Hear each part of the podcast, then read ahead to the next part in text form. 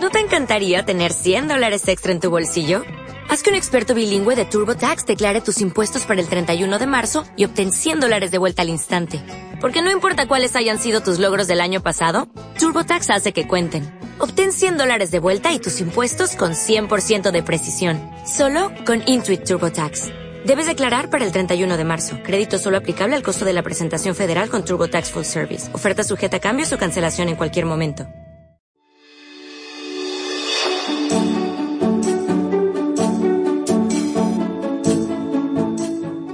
Hola, muy buenos días.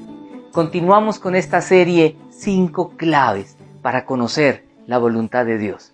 Hemos venido hablando que la voluntad de Dios es lo mejor para nosotros. Por eso, ¿cómo conocerla? La primera clave, la palabra de Dios. Allí está su voluntad revelada.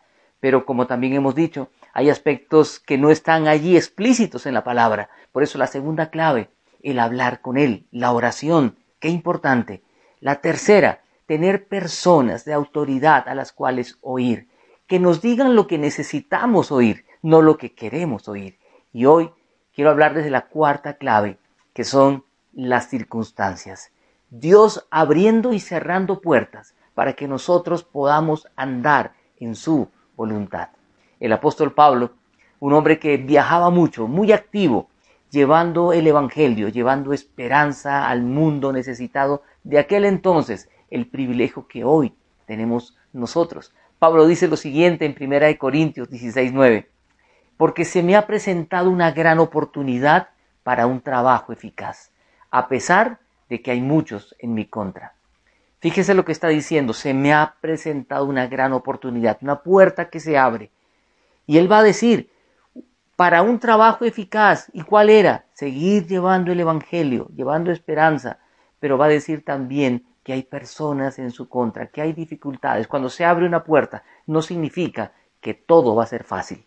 Por eso tenemos que tener esa sensibilidad para ser guiados por el Señor y entender cuando una puerta se abre y se cierra y cómo el Señor va guiando nuestros pasos.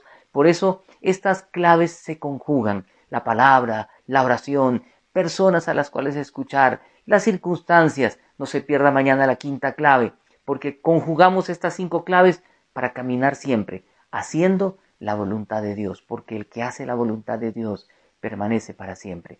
Oremos esta mañana y digámosle, Señor, quiero tener esa sensibilidad para entender cuando tú abres y cierras una puerta, porque lo que quiero hacer es tu voluntad y solo tu voluntad.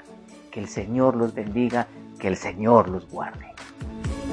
Disfruta de más reflexiones en nuestro canal de YouTube. Suscríbete y activa la campanita de notificaciones.